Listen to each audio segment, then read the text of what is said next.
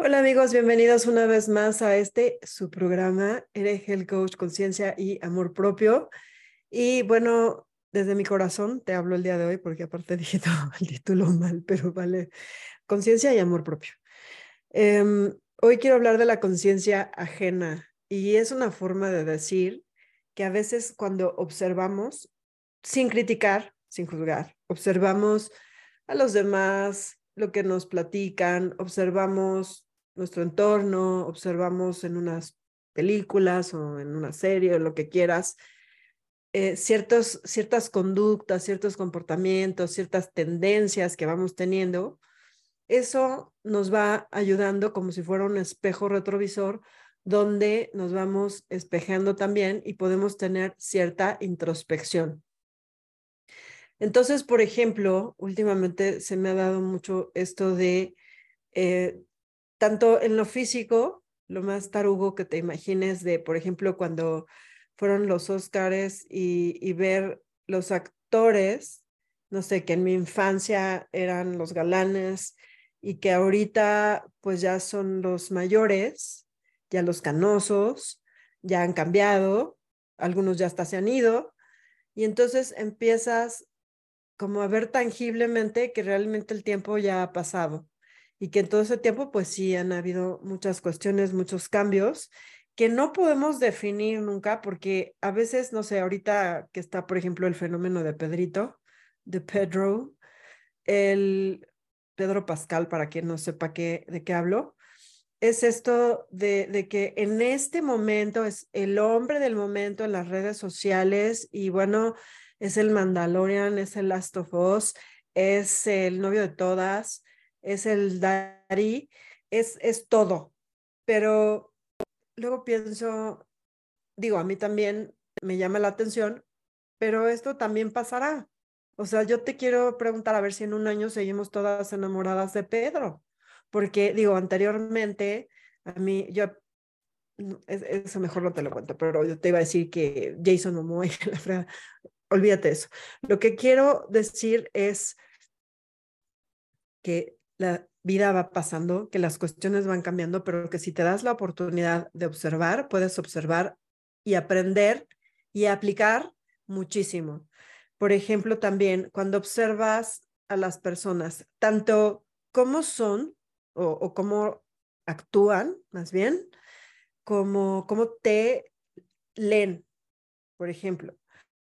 Em, la mayoría de las personas, por lo menos de las que, de mi grupo, de mi tribu, em, como que ya mientras más va pasando el tiempo, menos están dispuestas a ser flexibles, a cambiar, a estar abiertas, a ser tolerantes a una crítica, aunque sea constructiva, y pues a, abrirse a la vida, ¿no? A, realmente fluir, adaptarse, a, realmente estar en esta congruencia.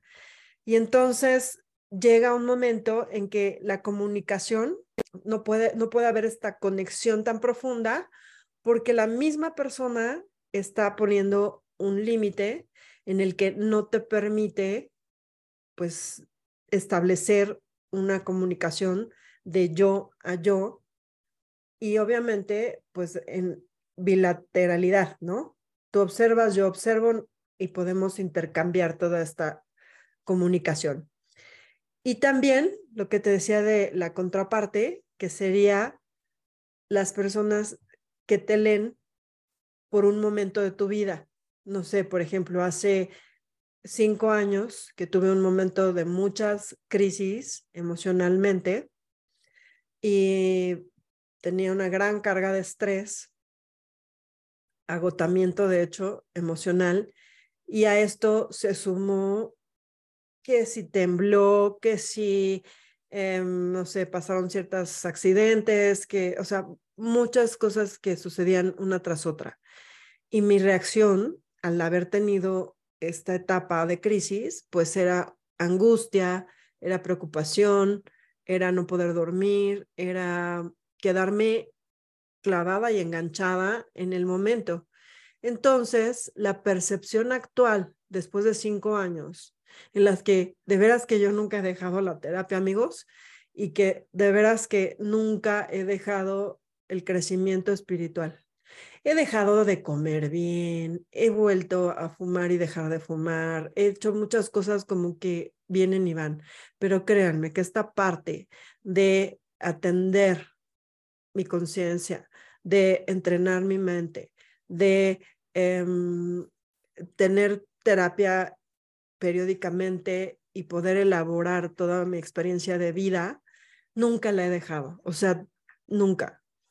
Y, y por lo mismo, ahora ya no, o sea, ya pasé esa crisis, ya evolucioné, ya, ya aprendí, ya tuve el aprendizaje, ya estoy en otro rollo. Pero la gente cercana a mí que vivió esa parte de mí, entonces ahora me interpreta pues como la preocupona, la angustiada, la no le cuentas porque se vaya a poner a llorar o se vaya a poner a sufrir o, vaya a dejar de dormir o le vaya a hacer daño se vaya a enfermar, etcétera, etcétera. Entonces ya no me cuentan nada. Y bueno, pues yo también no soy tonta y me doy cuenta de muchas cosas, pero a lo que voy es que es muy curioso cómo queremos congelar un río y el río no se puede congelar. Incluso cuando se congela, llega un momento en que se descongela y sigue fluyendo.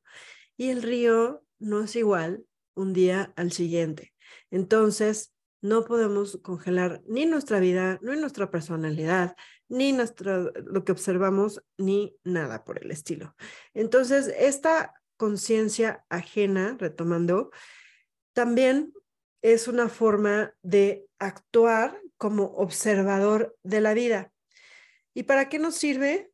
Porque muchas veces se nos olvida que hay un negrito en el arroz y que ese negrito no es el arroz, que a lo mejor, o sea, si fuéramos una pequeña, no sé, hormiguita y estuviéramos pasando por ese negrito, nuestra vida parecería oscura, pero que no falta mucho para que vuelva a ser clara y llena de luz de nuevo.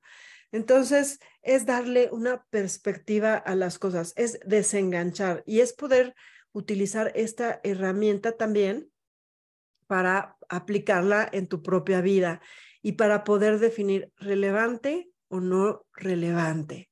Realmente esto es algo en lo que conviene que pierda mi tiempo, que me enganche, que analice, que deshaga, por ejemplo, que me pase eh, tres noches en vela repitiendo la conversación que tuve con cierta persona porque le pude haber dicho, porque entonces me dijo y entonces yo le dije, pero yo le pude haber dicho y la próxima le va a decir, vale la pena amigos, porque cuánto de nuestro tiempo perdemos en este tipo de hipótesis que nunca se completan. Es como, es que pensé, es que estaba yo angustiada porque no habías llegado de, de tu fiesta o a tu casa y es que tantas cosas, y es que la inseguridad, y es que no sé qué, y es que, oye, en primera, por favor, no me malvibres aquí, en mi entorno, y en segunda, ¿y pasó? Y entonces te valió de algo tu desgaste físico, emocional, eh, mental, el haber ocupado ese tiempo valioso de vida, que la vida pasa tan rápido, amigos, acuérdense de los Óscares y 10 años después. O sea, vean al galán que ya no es galán y díganme si la vida no pasa rápido.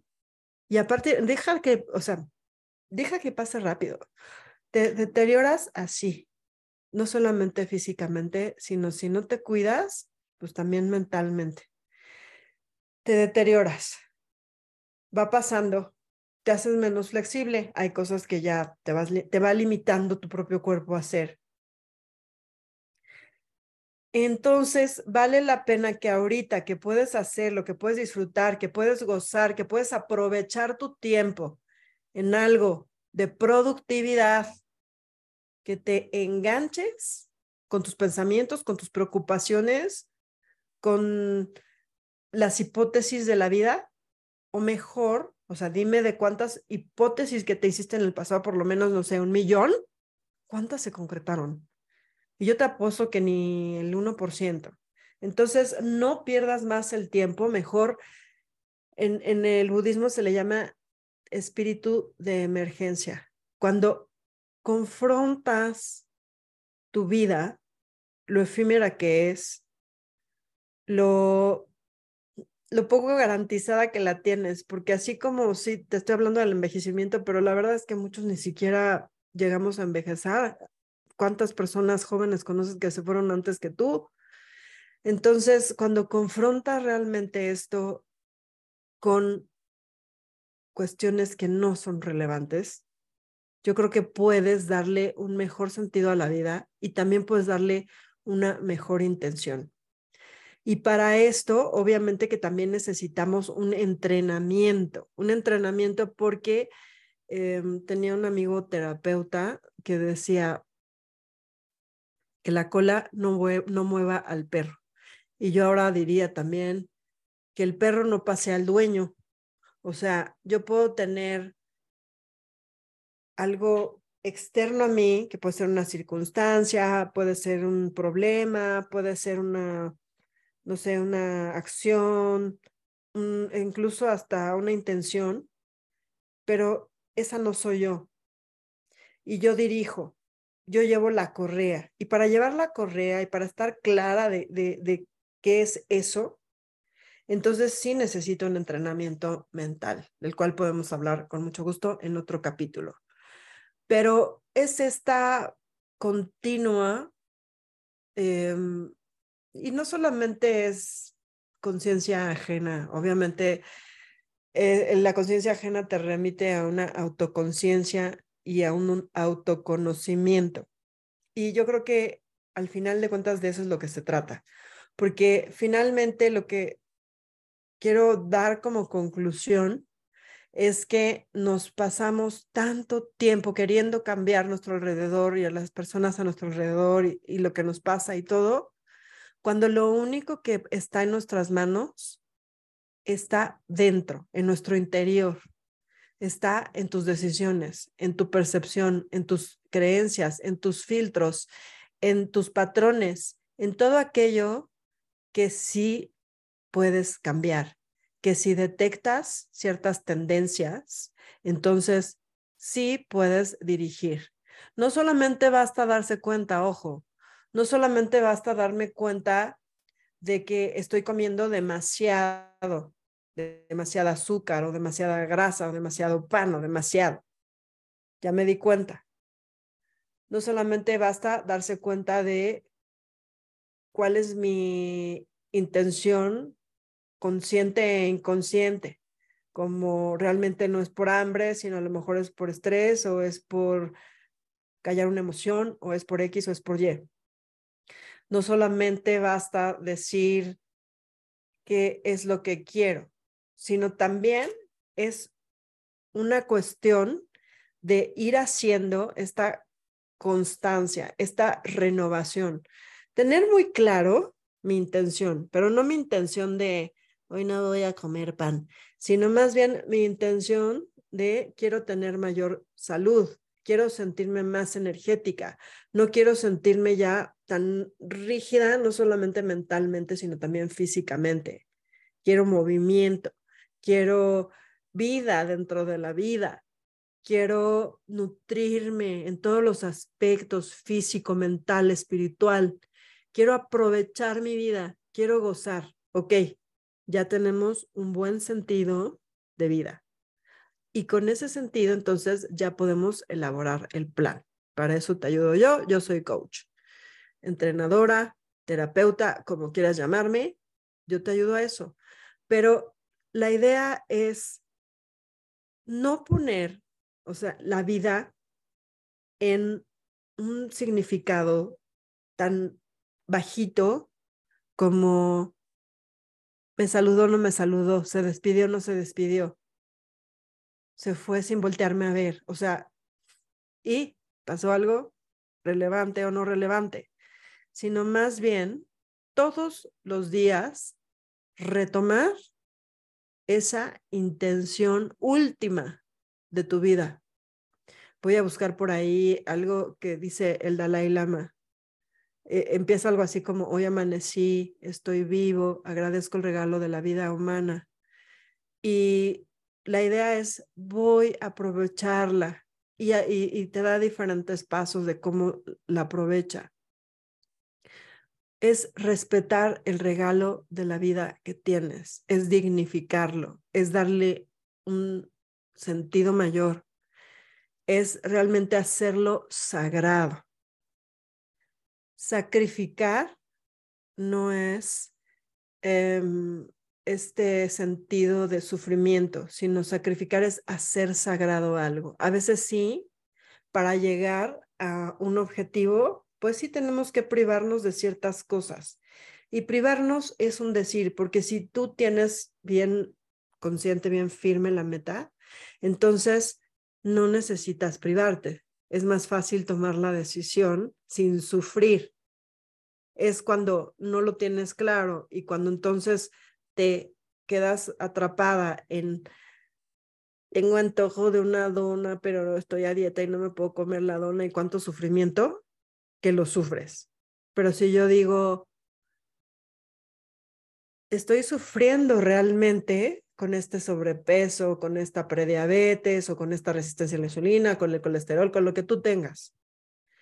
Y quiero sentirme bien, quiero volver a tener energía. Entonces, la dona no me va a aportar eso.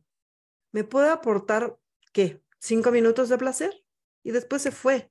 Sin embargo, si en lugar de comerme la dona, empiezo a nutrirme mejor, a comer mis proteínas, vitaminas, minerales, mis grasas saludables, mis verduras, a hidratarme, a moverme físicamente, a descansar, a tener un buen sueño, a manejar mi estrés. Si realmente empiezo a hacer todo eso, entonces créeme que la dona, ¿a quién le importa? Es como cuando dejas de fumar. A veces yo fui una persona que fumó durante muchos años. Me costó trabajo dejarlo porque pues sí es una adicción y, es física y psicológica, pero cuando rebasé esa adicción, sobre todo la física y la parte, pues sí, de psicológica, cuando ya comprendí qué es lo que me llevaba a fumar y, y, y, ya lo había dejado de hacer. Entonces, ahora, cuando veo a alguien en la calle fumando, quisiera decirle, no desperdicies tu vida, no la apagues de esa forma. Ojalá puedas ver la película de The Whale, que tiene mucho que ver con esto de que a veces inconscientemente o conscientemente nos arruinamos la vida con cosas que parecieran que nos gustan. O sea, ahí no se habla del cigarro, ahí es una cuestión de, de la comida de una persona que después de un duelo muy fuerte entra en una obesidad terrible, al grado que ya no puede salir de su casa. Y no te la spoileo, vela porque tiene muchísimos mensajes, pero a lo que voy es, es muy triste observar cómo por ese por esas cosas que no hacemos conscientes o que no logramos trascender, podemos estarnos literalmente matando. Y no nos damos cuenta, es lo peor, porque a lo mejor ahí en una película así, pues sí te das cuenta de que pobre hombre y lo que sea, pero pues nosotros hacemos lo mismo, nosotros hacemos lo mismo de pues, eh, ay, pues la vida es muy corta y, y yo la voy a disfrutar y, y, tal vez no haya un mañana, entonces me voy a comer el pastel y la torta y el tamal y, y, que se me antoja hoy una hamburguesa y mañana pues algo con tocino y los hot cakes y los molletes y, y es un cuento de nunca acabar y crees que estás disfrutando tu vida cuando realmente estás condenándote al desgaste, al agotamiento, a la desnutrición porque no importa cuánto peses, puedes tener 30, 40, 50 kilos de sobrepeso y estar desnutrido.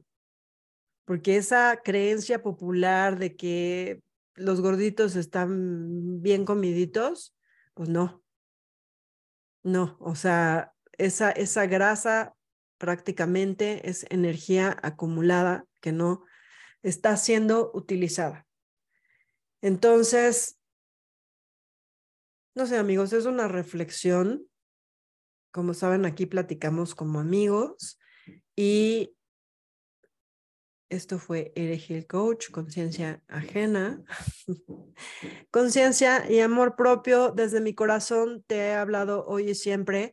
Así que por favor, sígueme en todos los lugares donde puedas. Eres Health Coach, eres Salud Coach. Estoy en TikTok, en Instagram, en YouTube, en Facebook, aunque casi nunca me meto, pero se publica en muchos lugares. Y no solamente me gustaría que me siguieras, me gustaría que tuviéramos una comunidad, una unión común y poder crecer juntos y poder hacer equipo para hacer sinergia para crecer espiritualmente juntos. Así que mantente en conexión porque vamos a empezar a hacer unas reuniones periódicas y poder conectar, ¿va? Muchas gracias. Nos vemos en un siguiente.